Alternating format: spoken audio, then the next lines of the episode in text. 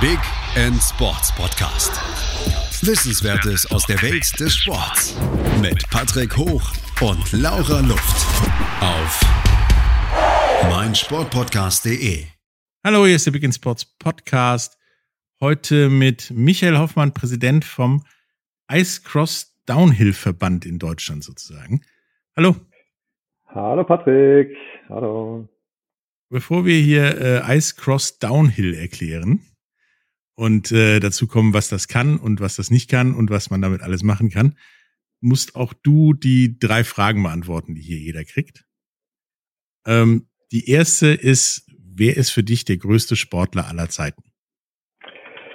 Ja, das ist gleich mal eine super schwierige Frage.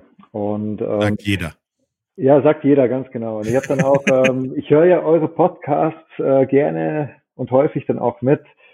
Und äh, da kommen ja dann Namen wie Steffi Graf, Michael Schumacher und so weiter. Die habe ich schon gehört. Äh, ganz interessant. Und ich muss sagen, ich kann dir die Frage gar nicht so auf Anhieb und auch nicht mit ein paar Überlegungen beantworten, weil ich bin der Meinung, ähm, es gibt so viele Sportler auf der Welt und ähm, es gibt äh, viele verschiedene Zeiten, du hast äh, verschiedene Voraussetzungen und für mich ist eigentlich jeder Sportler äh, ein großer Sportler, der ähm, ja seinen Sport mit Leidenschaft macht, ähm, Spaß dran hat. Ähm, natürlich gehört Erfolg auch dazu, logisch, ja. klar. Dennoch will ich jetzt nicht irgendwie einen Fußballer vielleicht herausheben, hervorheben, weil er Fußball ein bisschen bekannter ist in Deutschland. Ich denke, da gibt es ganz viele kleinere Sportarten, wie wir auch im Icecross Downhill, wo du extrem viel Zeit äh, und Leidenschaft reinstecken ja, kannst und auch musst, um den Sport auszuüben, ähm, weil eben die Voraussetzungen vielleicht ein bisschen schwieriger sind. Ähm, deswegen, ja, für, für mich ist es eigentlich, wenn ich über einen erfolgreichen Sportler nachdenke, dann ist es ähm, der Sportler, der ja die Sparkling Eyes irgendwo ausstrahlt und ähm, ja, Spaß hat, Erfolg hat und auch den Zuschauer irgendwo fesselt mit seinem Sport, den er macht. Also hast du dir überlegt, du nimmst so die Beschreibung eines erfolgreichen Sportlers, was ich auch vollkommen richtig und cool finde. Der Typ, der, um es mit Sylvester Stallone und Rocky zu zitieren, das Auge des Tigers hat. Und äh, die Leute mitreißen kann und ja, dem man halt dann am Ende des Tages echt zujubelt, gefühlt bei allem, was er einigermaßen erfolgreich ja, umsetzt. Ich denke, das trifft es ganz gut. Also ähm, nur an Erfolgen kannst du schlecht jemand messen, sondern ähm, das ist ja wie ein Eisberg. Es ist nachher ganz, ganz viel und unten dran äh, Vorbereitungszeit, Trainingszeit, äh, Einsatz. Jeder Sportler, der jetzt gerade zuhört, wird das äh, sicher bestätigen können. Du gehst nicht einfach auf den Platz und machst da dein Ding, ähm, sondern du hast Misserfolge ähm, und auch die gehören dazu. Also wenn du keine Misserfolge hast, dann lernst du nicht draus und deswegen ist es ja ist für mich eher eine Beschreibung, ohne da jetzt jemand einen großen Namen hervorzuheben. Nein, ja. es ist vollkommen richtig und ich finde es super, dass endlich mal einer das genau das auch sagt, weil auch mit dem Verlieren, ich meine, du kannst erst wirklich gewinnen, wenn du verlieren gelernt hast. Absolut. Ja. Also ist ja zum Beispiel, denke ich, der das Geheimnis der der deutschen Fußball-Weltmeisterschaftself gewesen. Die haben gewonnen und die haben auch so gewonnen dann nachher, weil sie vorher das Verlieren gelernt haben und zwar in allen möglichen brutalen und nicht brutalen Facetten in den Weltmeister- und Europameisterschaften vorher. Ich glaube, ja, wenn das nicht so mhm. passiert wäre, wäre das auch nicht passiert. Absolut, absolut, ja. Ja, das ist eigentlich ein guter Vergleich. Den kannst du, den kannst du so machen, ja. Weswegen ich auch mit der WM in Russland überhaupt äh, kein Problem habe, außer dass es einfach schlimm anzugucken war.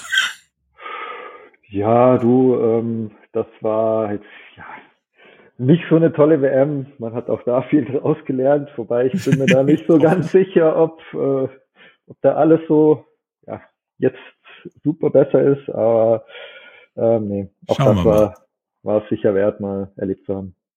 Ja. Äh, die nächste Frage wäre dann, was ist für dich das größte Sportereignis, an dem du je teilhaben durftest? Da zählt halt ja auch deine Erlebnisse bei den Bundesjugendspielen zu beziehungsweise dass du mal nachts irgendwann aufgestanden bist für etwas, was sich zwar statistisch gelohnt hat, aber der Kaffee nicht wert war, der da warm auf dem Tisch stand. Das ist eigentlich, das ist jetzt eigentlich relativ deutlich. Das war 2014. Bei dem einen oder anderen klingeln vielleicht jetzt schon ähm, oder klingelt das. Das war ein, eine, ein spontaner Abend, wo wir mit Arbeitskollegen ein Public Viewing gemacht haben. Deutschland ähm, gegen die USA im Fußball. Mhm. Damals war es noch nicht klar, dass wir ja die äh, die Gruppenphase überstehen. Und ich habe mir dann einfach spontan, ähm, habe vielleicht schon zwei Bier getrunken gehabt ähm, oder drei, dann spontan ein, ähm, einen Flug gebucht nach Rio de Janeiro. Mhm. Und dort bin ich dann zwei Tage später hingeflogen. Hatte noch äh, kein Ticket für ein Spiel, war ja auch noch ein ziemlich spannendes Spiel gegen, ich glaube, Algerien war das, wo das noch auf der Kippe ja. stand, äh, ganz zum Schluss, ob wir weiterkommen. Das hat dann geklappt. Und ähm, vor Ort ähm, habe ich es dann irgendwie geschafft, ähm, ins Stadion reinzukommen, ähm, äh, bei dem 1-0 gegen, gegen Frankreich. Habe dann gemerkt, oh, mein Rückflug, der, der, war deswegen so günstig, weil der genau während dem Halbfinale ist. Oh, da muss ich jetzt was machen. ähm, hab dann durch den ein oder anderen ähm, herbeigeführten Zufall dann äh, ein Ticket bekommen fürs Halbfinale und ähm, ja, bin dann nach Belo Horizonte mit dem, mit dem Bus gefahren, mit paar Leuten, die ich dann kennengelernt habe vor Ort, ähm, paar anderen deutschen Fans. Und dann haben wir zusammen das 7 zu 1 ähm, in live in Belo Horizonte, relativ weit vorne vom Tor ähm, erlebt. Und das war ähm, ja Gänsehaut von, von Anfang bis Ende. Also da hast du schon Kilometer vor dem Stadion, äh, die Fans, die dort waren von, von Brasilien. Das ist so eine Leidenschaft gewesen. Noch im Stadion, ich werde nie vergessen, die Nationalhymnen von beiden Mannschaften. Also ich glaube, wir waren 30.000 oder 40.000, äh, mhm. äh, drei, vier, sorry, drei, drei bis 4.000 Deutsche und der Rest waren äh, Brasilianer. Ähm, also Brasilien war natürlich deutlich lauter am Anfang. Es ging ähm, relativ schnell runter, glaube ich. Ging runter, ganz genau, ganz genau. Ähm, aber Wahnsinn, das war ein Erlebnis, das werde ich ja so schnell oder wahrscheinlich nie vergessen, ja. Ich gehe davon aus, du hast auch alle Tore gesehen. Das äh, war äh, bei unserem Viewing nein. einem nicht vergönnt. Der ging nämlich nach dem 1 zu 0 Ach. auf Toilette und kam wieder und hat gefragt, was passiert ist. Ja, ich war. Da stand es dann auch, irgendwie 4-0. Ja, also ich habe auch zwei nicht gesehen. ich war auch mal ganz kurz draußen. ja, und der kam auch nur wieder und hat gedacht, äh, irgendwie, also so weit war das jetzt nicht. ja, ja, stimmt. Äh, ich habe auch das Gefühl gehabt, ähm, ich war nicht so lange weg, aber die wollten mich eigentlich dann wieder wegschicken. Hast gesagt, das hat funktioniert. Geh mal, wir brauchen noch irgendwie zehn Genau. Geh noch mal Bier holen, ganz genau. Nein, aber das ist so ein, ähm, ich kann mich noch an die Pause erinnern, da war eigentlich Totenstille von den Brasilianern und mhm. ähm, das, das war während der Pause so. Und nach dem Spiel ähm, hast du ein riesen Militäraufgebot gesehen. Ähm, also wir wurden da in den Weg geleitet, dass wir möglichst wenigen Brasilianern begegnen. Ähm, auf Sicherheit, ja, also wirklich alle mit Maschinengewehre, ähm, war schon eindrücklich. Auf der anderen Seite, die Brasilianer, die waren da eigentlich überhaupt nicht äh, böse. Die sind eigentlich gekommen und haben, haben uns Fans beglückwünscht und ähm, gesagt, hey, das ist klasse und wir haben es nicht verdient. Ähm, ihr müsst jetzt einfach eins machen, Argentinien platt machen im Finale. Ich glaube, da war, war, war, war das zweite Halbfinale noch nicht durch, aber ja. Ähm, die haben es schon geahnt und haben einfach gesagt, mach die Argentinier platt. Das, äh, Ja, auch ein bisschen Völkerverständigung und äh, das ist ja auch hier so angekommen, dass das alles sehr easy war. Total, total. Ganz tolle und Zeit. Die letzte Frage, ich meine, natürlich ist Ice Cross Downhill wahrscheinlich deine erste und liebste Sportart. Was ist denn die zweite, die du sonst noch so machen würdest, wollen, tun? Ja gut, ich habe von klein auf Eishockey gespielt. Ich glaube, mit mhm vier Jahren war ich auf dem Eis, liegt jetzt nahe zum Ice Cross Downhill. Die meisten Fahrer kommen ja vom Eishockey. Ich meine, du kannst ja nicht ja, einfach so aufs Eis und Downhill fahren, du musst ja ein bisschen Schlittschuh fahren können.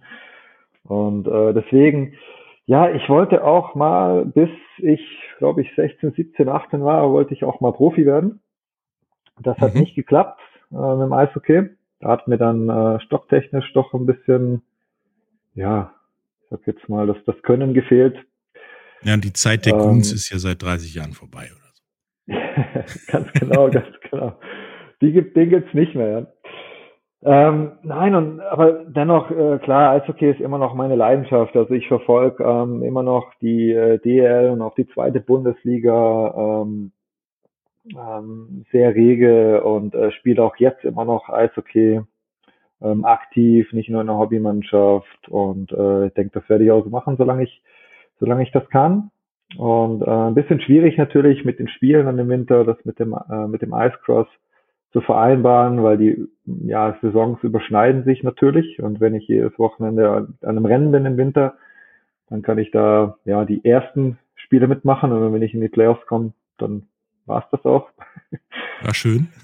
Äh, ja, genau, war schön. Da komme ich dann zur Abschlussfeier, das ist auch immer schön. Ja, deswegen Eishockey, ganz klar, da schlägt mein Herz immer noch dafür. Und äh, ja, zu, zudem habe ich vor vier Jahren noch angefangen, Golf zu spielen, damit ich auch ähm, im Sommer ein bisschen ja, was Sportliches zu tun habe. Und äh, ja, das Golfen hat mich jetzt eigentlich auch ziemlich ähm, gepackt. Okay, Ja. das hört sich ja ziemlich aktiv an. Äh, aber wir haben ja jetzt schon ein paar Mal Icecross Downhill erwähnt. Neben der Tatsache, dass es auch ein echt relativ sperriger Begriff ist, ähm, der meiner Meinung nach aber das Ganze durchaus beschreibt. Mhm. Was zur Hölle ist Icecross Downhill? Ja, das ist die klassische Frage, die wir meistens im, Win äh, im Winter dann ähm, gestellt bekommen, wenn die Saison losgeht und mal die Medien wieder aufschlagen auf einmal. Ice Cross Downhill.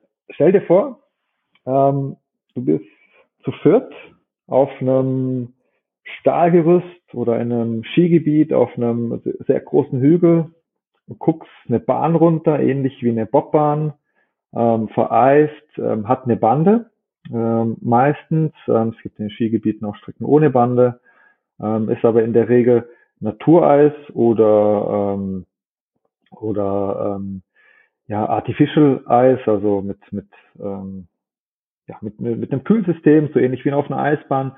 Hm? Nur es geht einfach, es geht Downhill, du hast, ähm, du hast Sprünge dabei, du hast Wellen dabei, ähm, du hast Step-Ups, Step-Downs, Kurven, Wallrides, teilweise auch ein Spine, also so ähnlich wie beim, wie beim Skicross hat vielleicht der ein oder andere schon gesehen, dass es dann ähm, mehr oder weniger Hindernisse gibt, wo du drüber springen musst. Ähm, ja, und stell dir vor, du bist da oben, siehst eigentlich zwei Meter Eis, siehst danach gar nichts mehr, weil, ähm, also das Eis nicht mehr, weil dann eben der erste Drop kommt, weil du springst da ins, ins Ungewisse sozusagen rein. Dann gibt's ähm, ein Startsignal, Riders ready, five second warning.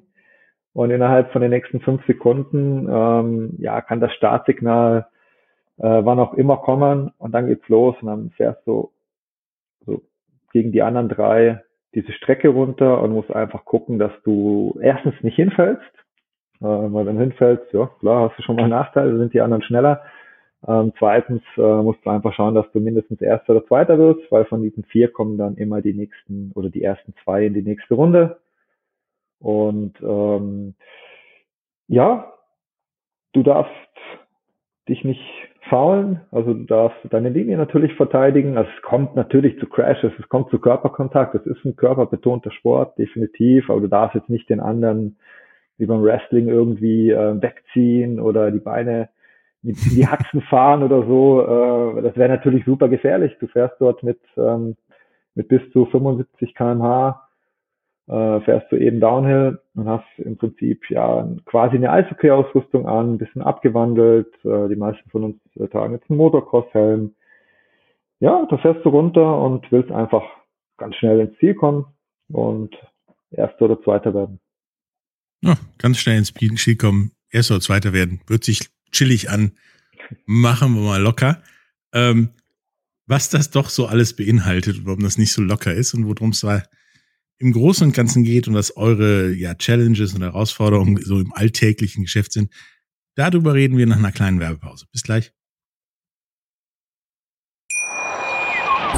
Wie baut man eine harmonische Beziehung zu seinem Hund auf? Puh, gar nicht so leicht. Und deshalb frage ich nach, wie es anderen Hundeeltern gelingt, beziehungsweise wie die daran arbeiten. Bei Iswas Dog reden wir dann drüber. Alle 14 Tage neu mit mir, Malte Asmus und unserer Expertin für eine harmonische Mensch-Hund-Beziehung, Melanie Lippisch. Iswas Dog mit Malte Asmus. Überall, wo es Podcasts gibt. Hallo, da sind wir wieder, der Big in Sports Podcast. Äh, mit Michael Hoff Hoffmann von Kreis, äh, Ice Cross Downhill, so heißt's. Ähm, wir haben gerade darüber gesprochen, was Ice Cross Downhill ist. Und äh, das klang ja relativ einfach, fährst einen Berg runter, springst ein paar Sachen rüber und runter, äh, schubst ein bisschen die Leute durch die Gegend und wirst Erster. So ist das aber jetzt mitnichten.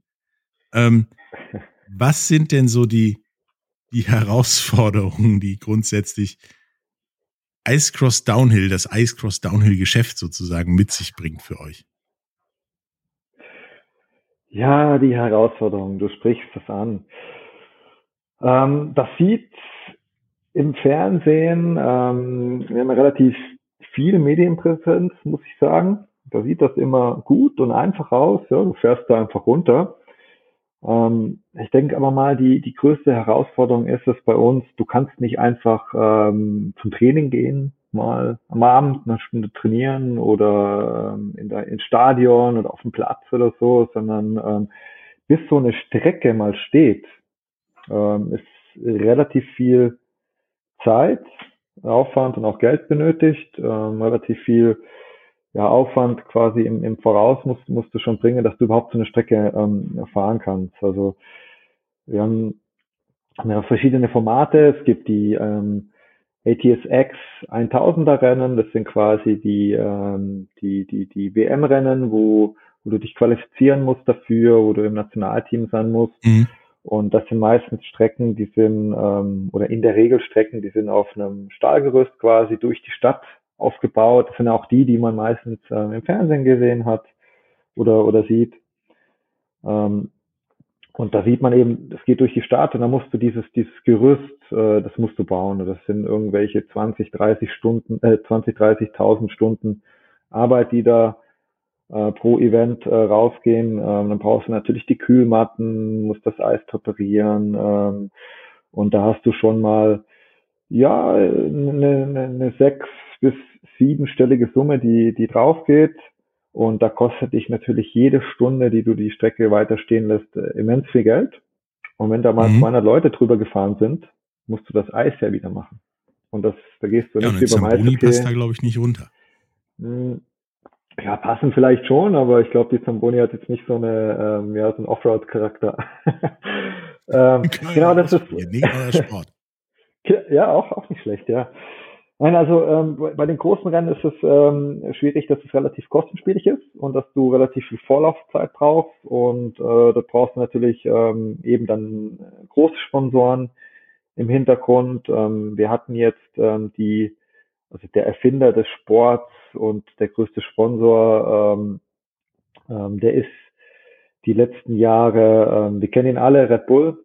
Ähm, wird der eine oder andere nicht so begeistert sein, der ein oder andere findet es eben äh, dann doch toll. Äh, wir sind super dankbar, dass, dass, dass uns ähm, das Unternehmen die letzten Jahre eigentlich so massiv unterstützt hat, weil ohne den ohne diese Unterstützung, ohne die Organisation Manpower wäre das gar nicht möglich gewesen, überhaupt solche Rennen ähm, zu organisieren. Ähm, und ja, das, das, das sind die großen Rennen. Ähm, dann hast du noch das Format mit den 500ern und 250er Rennen. Das sind dann quasi einfach kleinere Strecken. Die sind dann meistens mhm. im Skigebiet und die sind dann, ähm, die sind von den Verbänden, von den Landesverbänden, also von uns jetzt ähm, mhm. organisiert. Mhm. Und dort hast du die Herausforderung, ja, du brauchst ein Gebiet, wo du das machen kannst. Dann ähm, in Deutschland ja relativ schwierig, weil wir also mit Natureis, weil wir haben nicht so viele hohe Lagen, wo du jetzt ähm, Eis machen kannst, wo du sicher weißt, hey, das ist nachher auch, das bleibt Eis. Also ja. irgendwann schmilzt das halt gerne weg. Ähm, in Russland ist das ein bisschen einfacher, in Kanada und USA, da geht das schon. Äh, in Finnland natürlich auch. Aber auch dort, äh, du musst eine Bande bauen, du brauchst sie, äh, du brauchst einen, ähm, im Idealfall tust du die Features im Sommer schon vorbereiten. Ähm, auch das braucht wieder ähm, ja, Manpower. Ähm, brauchst da auch wieder Leute, die es machen, Sponsoren, die es machen, äh, die, die mit unterstützen. Und auch dann hast du die, äh, die Unterhaltung von dem Track. Also du musst ja. dann eigentlich auch jede Nacht hingehen, ähm, wieder Wasser drauf machen, schauen, dass das eben schön befahrbar ist. Ähm, ja, wenn die Strecke mal steht, dann ist es gut, dann kannst du ein Event machen. Das funktioniert auch immer relativ gut nach dem vielen Aufwand. Aber dennoch hast du dann eine Strecke. So, jetzt hast du aber weltweit Starter. So, wie viele Strecken haben wir weltweit? Ähm, jetzt sage ich mal, in Finnland gibt es ein paar Strecken, die immer mal wieder gebaut werden. Die, die Amerikaner, die Kanadier, die, ähm, die setzen sich dafür immer wieder ein, dass es ein, zwei Strecken gibt. In Österreich ähm, arbeiten wir mit dem Rodelverband zusammen. dort gibt es ähm, eine Strecke, die wir mit den Rodlern zusammen äh, benutzen. Da sind die Österreicher sehr, sehr motiviert. Mhm. Aber dann musst du ähm, also du als Athlet ähm, musst da irgendwo ja hinkommen. Auch dann hast du wieder das Problem, ähm, du kannst nicht einfach, wenn du jetzt in Nordrhein-Westfalen wohnst zum Beispiel, einfach mal am Abend schon hin, sondern du musst dort eine große Strecke hinlegen und dann bist du da eine Woche ähm, für ein Trainingslager, aber kannst halt auch nur dann hin, wenn halt die Strecke dann eben parat ist. Ja, so. Und deswegen die Infrastruktur, das ist eigentlich so die größte Herausforderung von uns, weil ich bekomme über unsere Webseite also wer Interesse hat, kann gerne auf unsere Webseite schauen und sich äh, mir dort eine Mail zukommen lassen. Wir suchen immer neue, Gibt's auch noch in den Show junge Fahrer. damit jeder weiß, wie man auf dich zukommen kann. Sehr gut. Ähm, genau, also ich kriege immer wieder ganz viele Anfragen von, von ganz vielen jungen ähm, Sportlern, die, die vom Eishockey kommen und die Lust haben und wo ich auch immer sage, hey, komm, probier das aus, du hast das Zeug dazu, du bist ähm, äh, du bist Eishockeyspieler, einfach ausprobieren. Das kann funktionieren. Das wird auch jeder, der kommt, macht Spaß. Aber das, das Ding ist halt, ähm, du musst als Athlet, musst du das irgendwo finanzieren und du musst halt mhm. dann auch kommen. Und ähm, wir haben jetzt ein bis zwei Termine in Österreich pro Jahr und wenn und die sind meistens am Anfang der Saison. Und dann werden alle aufmerksam für die nächste Saison und dann das nächste Rennen ist dann halt meistens in Finnland, in Russland. Und dann muss ich halt sagen, ja, kommst du, wir treffen uns dann in St. Petersburg. So, ah, wie komme ich dann? Ja, du musst ein Visum und dann musst du das machen und das machen. Das macht ein bisschen anspruchsvoller als jetzt ähm, ja die ein oder andere Breitensport. Ja, Eisschnelllauf kann ich gefühlt vor der Haustür machen. Da gibt's ja, ja relativ viele Möglichkeiten und zur Not, die Niederlande sind auch nicht so weit. Stimmt, ja. Ähm, oder Österreich oder die Schweiz. Also irgendwo wirst du was finden, was in deiner Nähe ist. Ähm, Eishockey ähnlich. Gibt's auch gefühlt überall. Auf irgendeinem Niveau. Aber für euch, ich meine, das ist ja nicht nur wie beim Eisschnelllauf irgendein Rundkurs, wo du im Kreis fährst, sondern sagtest du ja schon, da sind Drops drin, da sind äh, Steilkurven drin und was weiß ich. Das baust du nicht mal eben auf so einer Eisschnelllaufbahn auf, könnte auch ein bisschen gefährlich werden, davon mal ganz abgesehen. Ähm, das muss ja irgendwo sein. Das kannst du nicht, ich sag mal, in Herne bauen. Dann hast du vielleicht zwei Tage im Jahr eine Ahnung von Eis auf der Strecke. Mhm, mh. Und das war's. Es sei denn, du machst daraus äh, Natureis, wie manche Eislaufbahnen, die draußen sind, äh, beziehungsweise Artificial Eis, Artificial was dann Eis, genau. wie bei Eislaufbahnen, die draußen sind. Aber die sind ja auch relativ teuer. Und auch die haben nicht das ganze Jahr Eis, weil, sagen wir mal, in Nordrhein-Westfalen wird es öfters mal über 0 Grad.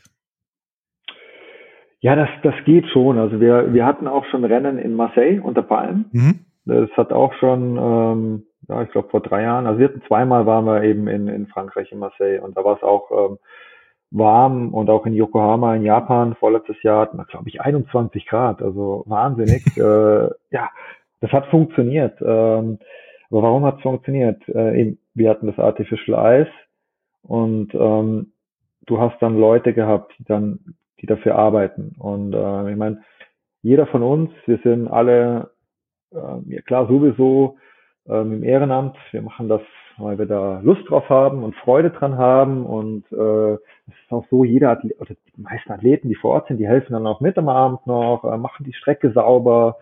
Ähm, ich meine, stell dir mal vor, das, das schneit auf einmal 20 Zentimeter. Den Schnee musst du auch noch entfernen, gell? Das ist das nächste, Das was dann richtig. kommt. Und also jeder hilft mit, sehr fleißig, definitiv. Ähm, auf der anderen Seite, du brauchst einfach die Manpower und ähm, das macht es natürlich einfacher, wenn du die Manpower, ja, wenn du mehr Manpower hast. Und ähm, das, da musst du als, ich sage jetzt mal, als Präsident von den Verbänden oder auch als Mithelfer, da musst du Zeit investieren. Und wir machen das ja alle nebenberuflich, also ist auch die, der Zeitfaktor irgendwo für die Sponsorensuche ähm, ist, ist sehr aufwendig. Ich meine, der Sponsor hat mega coole Bilder nachher. Äh, wenn da jemand äh, sagt, ja, ich beteilige mich, dann habe ich, kann ich eine Bande aufstellen, da ist 30 Meter mein Logo zu sehen. Also wir haben da extrem viele Möglichkeiten. Wir können auch eine Kurve zum Beispiel branden. Ähm, das ist dann die äh, Big in Sports äh, Action-Kurve. Ja, ist aber nur die Kurve, wo es möglichst viel kracht, möchte ich meinen, weil da ist länger im Bild. Ja klar, die, die ist aber teurer, gell? Nein, also wir haben mega viele Möglichkeiten, aber eben, du hast halt, wir haben halt einfach nicht diese, ähm, diese super vielen Mitglieder und, und super vielen Mithelfer, ähm, einfach weil der Sport natürlich noch relativ jung ist und äh, wir uns nicht am, wir sind ja alle verteilt irgendwo, wir können uns nicht am Abend mal auf ein Bier treffen. Das ist natürlich jetzt, äh, ich sag jetzt mal mit Covid und den digitalen Medien ein bisschen Sowieso einfacher geworden. Ja, nee, eher einfacher. Also man gewöhnt sich ja jetzt dran an die Ach so, ja, Äh, das ist richtig. Online-Meetings, aber, aber nichtsdestotrotz, ähm, eben Zeit, das ist immer der Faktor. Du brauchst, ja, das, wenn, wenn du, wenn du dort ähm, 30 Tage, 30, ich sage jetzt mal Arbeitstage investierst oder vielleicht auch 40 im Jahr äh, in deiner Freizeit, dann ist das schon ähm, am Limit irgendwo, was du neben einem 100%-Job machen kannst. Und dann kommen ja noch die Rennen dazu, wo du selber noch Rennen, äh, die Rennen fahren musst. Und ja, das ist alles eben dann ja nicht einfach, aber wir geben, wir geben alle unser Bestes und ich finde, bin äh, immer der Meinung, es ist großartig, was wir da mit den wenigen Organisatoren doch jedes Jahr auf die Beine gestellt bekommen. Ja, es ist auf jeden Fall großartig. Also wer die Videos schon mal gesehen hat äh, im Internet, da werde ich auch mal vielleicht das ein oder andere in die Shownotes verlinken. Auf jeden Fall werde ich ein Video verlinken, wo Eishockeyspieler mal einfach so im Test die Piste runterfahren wollen. Beim ersten Drop sitzen die auf dem Hintern und lassen sich langsam runter. Weil, wie du schon sagtest, du siehst nicht, wo du hinfällst am Ende des Tages. Es ist ein Ja. bisschen gefährlich. Also es kommt auf jeden Fall auch in die Shownotes. Ähm, ich selber habe äh, das mal per Zufall in St. Paul gesehen, also ein Red Bull Crashed Ice Event vor Ewigkeiten. Das sah eine Woche aus, als würde da ein Weihnachtsmarkt gebaut, weil da gehämmert wurde und Gerüste gebaut wurden. Keiner wusste genau, was los ist. Dann drei, vier Tage vorher kriegtest du das mit, dann hing da mal irgendwo ein Plakat, was da los ist.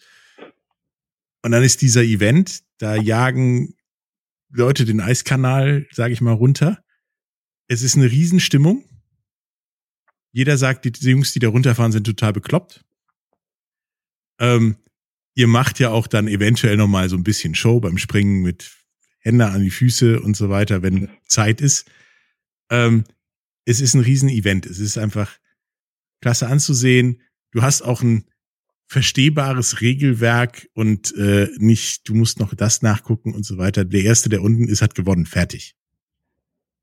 Ja, Genau. auch wenn der, wenn der Kopf über durchs Ziel rutscht. Genau, genau. Ja, na, nicht ganz. Äh, die, die, die Kufe zählt. Du kannst, wenn du Ja, nach aber, vorne äh, fliegst, ähm, Nee, bei dem Rennen, was ich gesehen hat, hat es irgendwie in der letzten Kurve richtig gekracht und er war derjenige, der als erster durchs Ziel gerutscht ist und zwar auch mit der Kufe. okay, ja. Die immer mal so dann- 1,70 Meter nach seinem Kopf kam. Ja, das kann, äh, ja, wenn du schlau machst, geht das schon. Ähm, ja. Und Kann aber auch mal ist- blöd ausgehen. Das ist richtig. Es ist auf jeden Fall Riesen-Action. Es äh, ist es auf jeden Fall wert zu gucken und sich damit äh, auch auseinanderzusetzen, weil ich denke, das ist ein, ist ein Sport mit äh, Zukunft, der auch viel den Wintersport oder die Wintersportarten attraktiver macht, als sie im Allgemeinen. Wir kennen ja das olympische Programm. sind. Und da kommen wir dann gleich drauf äh, nach der Werbung, wie es denn so mit euren internationalen olympischen Ambitionen aussieht und wie das denn im Moment so ist. Bis gleich. In rund 40 Folgen habt ihr mich jetzt schon sagen hören, I want to tell you about the Beatles. Ich habe euch die Geschichten zu ihren Alben und ihren Songs erzählt, euch ihre wichtigsten Wegbegleiter und Vertraute vorgestellt und natürlich die Orte, die für die Bandgeschichte eine wichtige Rolle spielten. Habt ihr die drei bisherigen Staffeln schon durchgehört? Nein? Na, worauf wartet ihr dann noch? Rein in den Podcatcher eurer Wahl und einfach mal losgehört. Und folgt gerne auch unserem Instagram-Kanal iwtty-Beatles Podcast. Hallo, da sind wir wieder beim Big in Sports Podcast. Heute mit Michael Hoffmann vom Ice, Chris, Ice Cross Downhill. Warum ich jetzt Ice Chris sage, ist auch egal. Ice Cross Downhill.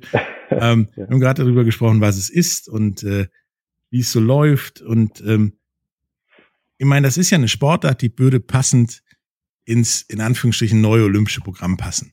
Da gibt's jetzt Ski Cross, Border Cross, gefühlt alles mit Cross und alles, was nicht gefühlt Dressurreiten auf Eis ist und langweilig. Da soll, soll mehr Pep rein, mehr Stimmung und mehr die auch populäreren Sportarten hofiert werden.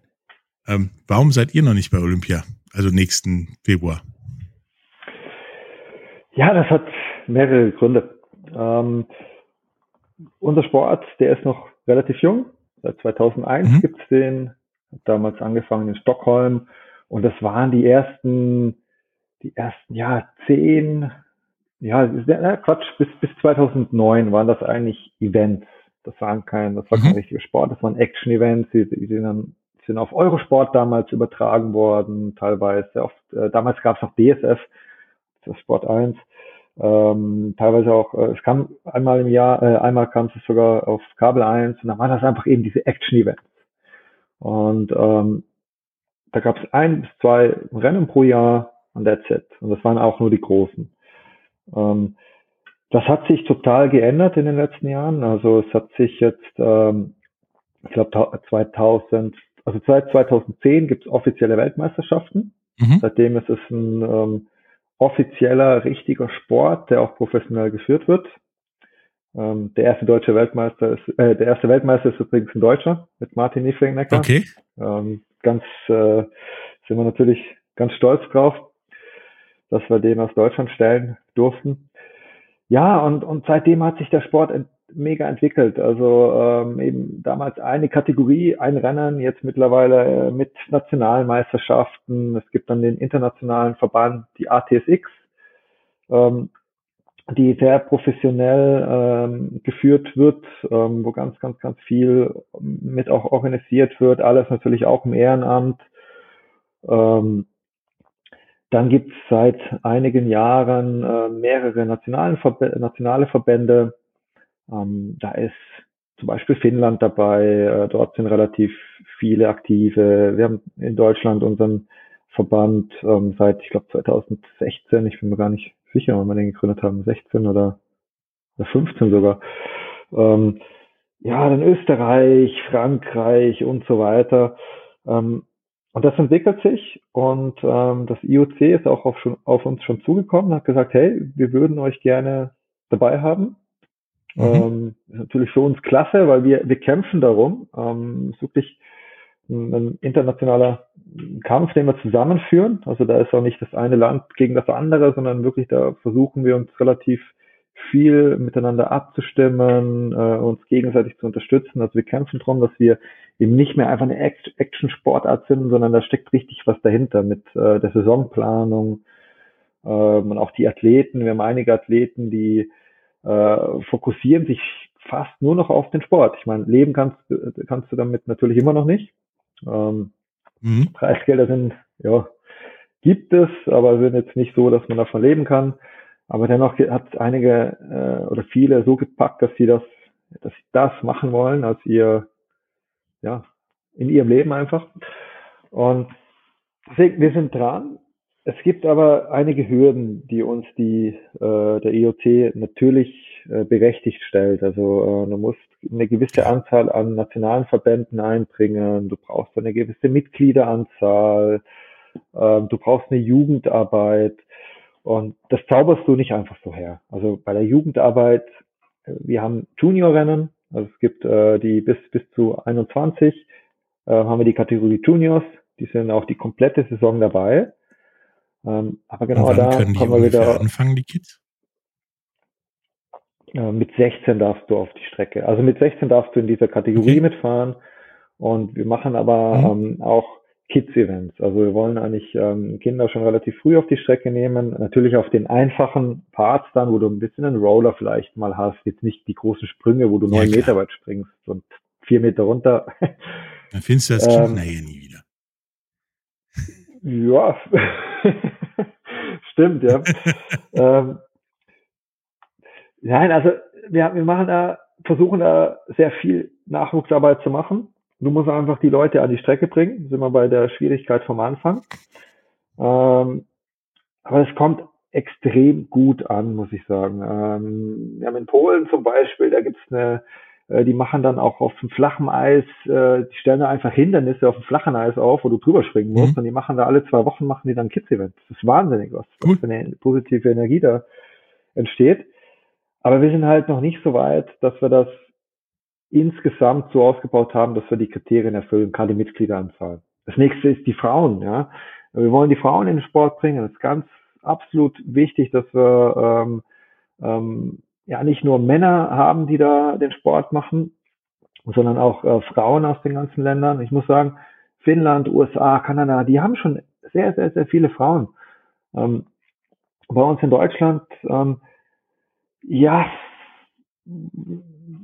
ich sage jetzt mal so, dass da ist das Interesse noch relativ gering. Also ich habe immer mal wieder ein, zwei Anfragen jedes Jahr, aber aufgetaucht ist meistens eben keiner. Und ich sage immer, hey, wenn deine Frau ist, äh, Schlittschuh fahren kann, Eishockey vielleicht im Hintergrund hat, hey, komm, komm zu uns, du hast extrem gute Chancen, ähm, direkt mal mit vorne reinzufahren, weil du hast äh, gar keine Konkurrenz bei uns und wir können dich da pushen, wir können dich trainieren, coachen. Ähm, also jetzt als Frau einzusteigen, ist eine mega gute Zeit.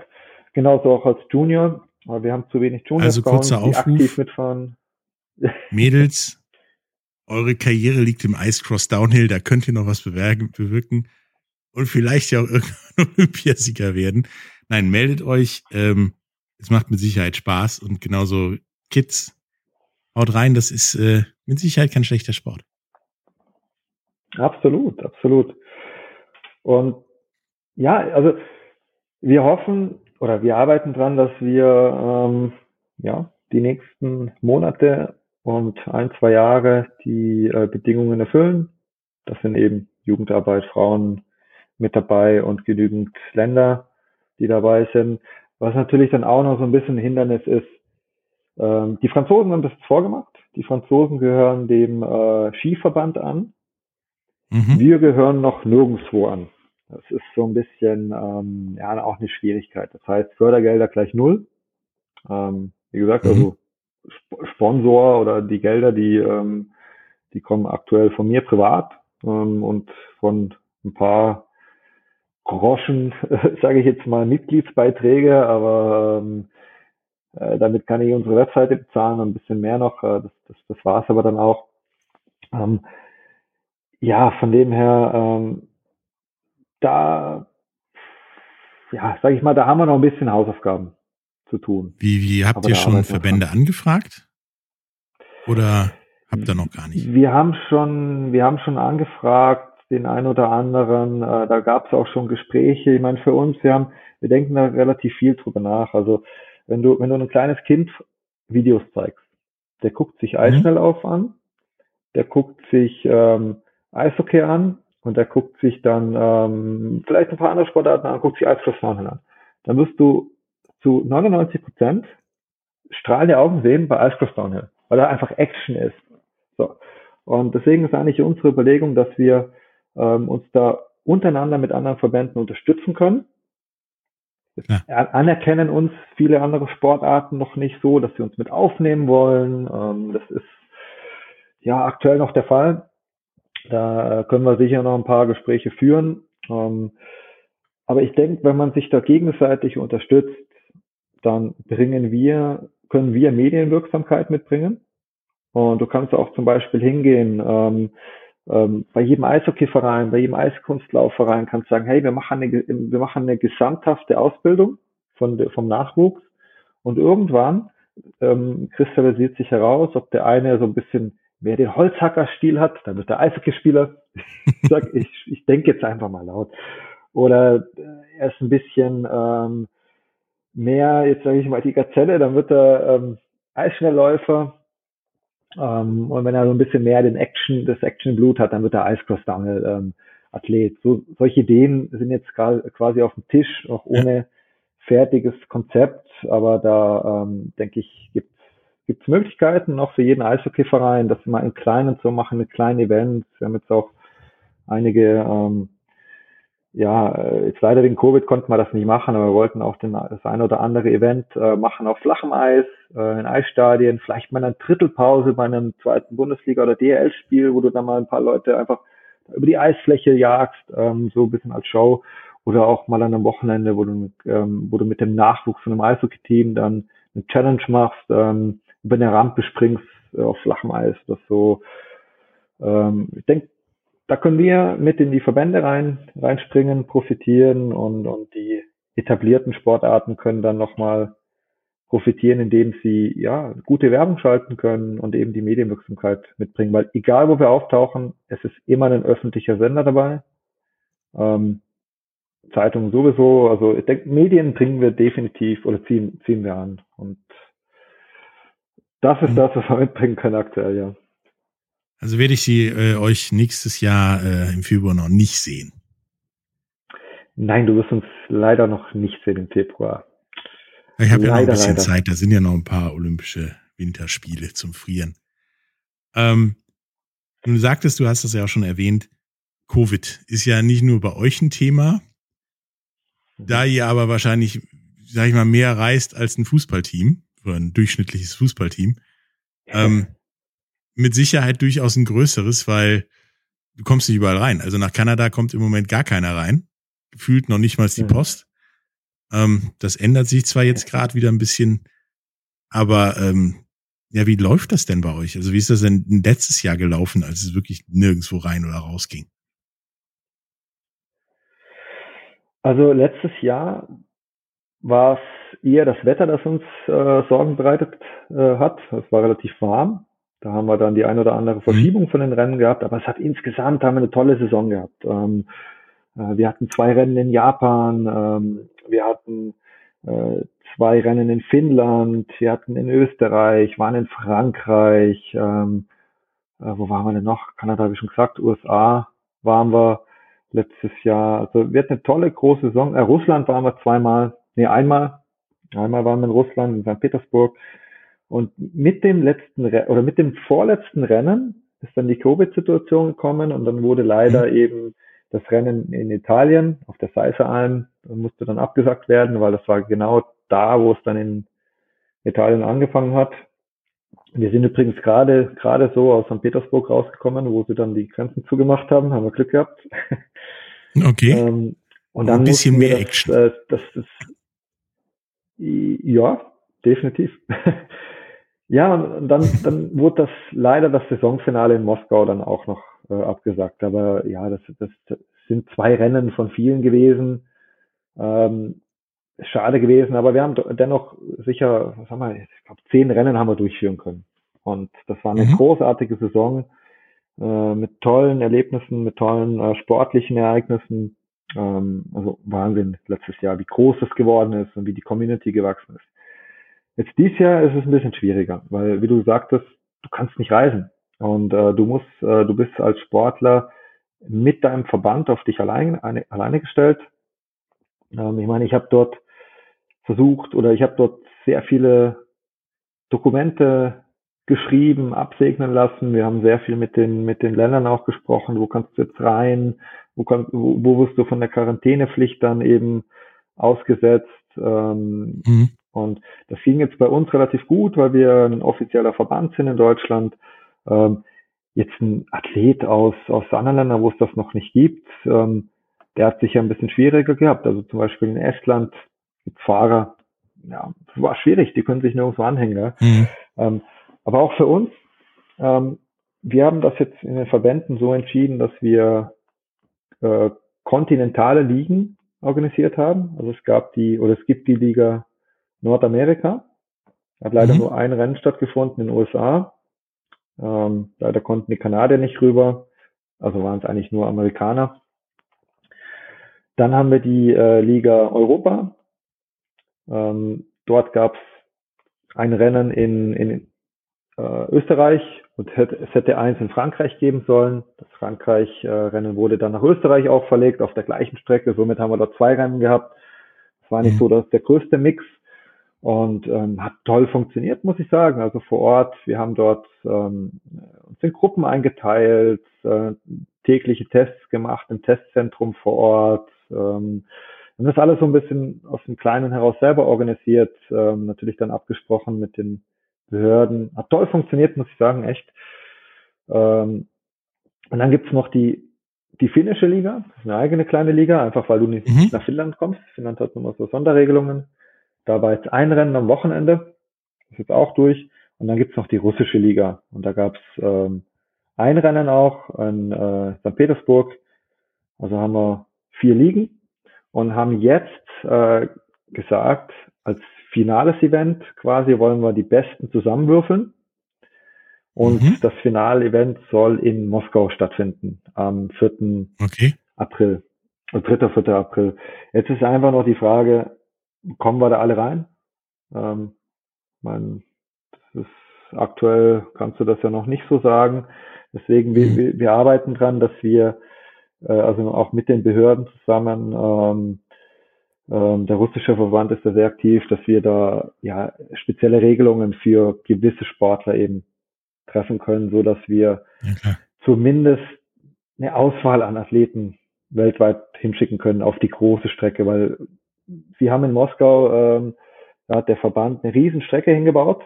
Ähm, auf dem alten Militärgelände ist, eine, ist ein Riesending, ist eine Hammerstrecke, ja. Und letztes Jahr wurde es abgesagt und dieses Jahr ist jetzt auch nochmal Covid. Das ist Ja. mega schade. Also das Ding steht da und das ist wirklich bereit zum Fahren, gell? Ja, nicht ganz einfach, aber wir kriegen das hin. Wir überbrücken dieses Jahr so ein bisschen und ähm, hoffen dann nächstes Jahr wieder deutlich mehr Rennen machen zu können, ja. ja, nächstes Jahr in der Olympiasaison, wo ihr dann mal Olympia zeigen könnt, warum ihr gerne zu Olympia wollt. Was, äh, Absolut. Da werden wir sicher auch in Asien dann wieder. Ja, absolut. Genau. Also grundsätzlich kann ich nur sagen, bei der Recherche und auch schon vorher, weil ich kannte den Sport schon in Grundzügen vorher, da ich da ja mal in St. Paul drüber gestolpert bin. Ja. Es ist ein klasse Sport, es ist großartig anzugucken. Es ist spektakulär. Ähm, es ist in anderer Weise spannend als ja Short Track oder oder Eisschnelllauf. Ähm, und es ist mit Sicherheit große ja Addition, großes großer Zuwachs in den Wintersportarten, äh, wenn ihr euch mit Ice Cross Downhill mehr beschäftigen wollt.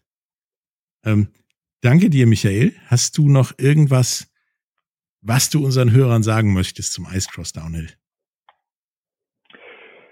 Ja, danke dir erstmal. Ist natürlich für uns eine tolle Werbung. Ich hoffe, wir haben unseren Sport heute so ein bisschen ja auch Werbung dafür gemacht. Ähm, Ich denke. ähm, gerne, also wer, wer, Interesse hat mitzufahren oder sich auch äh, zu beteiligen mit vielleicht einer Meter Bande oder so irgendwo, ähm, kommt auf mich zu. Wir haben, äh, wir sind offen und ähm, ja, haben wie gesagt die Kapazitäten für jeden, der Lust hat und freuen uns für jeden, der da mitmachen möchte. In welcher Weise auch immer. Also Eishockeyspieler, anstatt dann doch noch irgendwie Verbandsliga oder Regionalliga zu spielen, fahrt Ice Cross Downhill. Ähm, ist ungefähr genauso langweilig und spektakulär wie da unten mitzudaddeln. Ähm, da könnte aber noch was erreichen. Absolut. Ähm,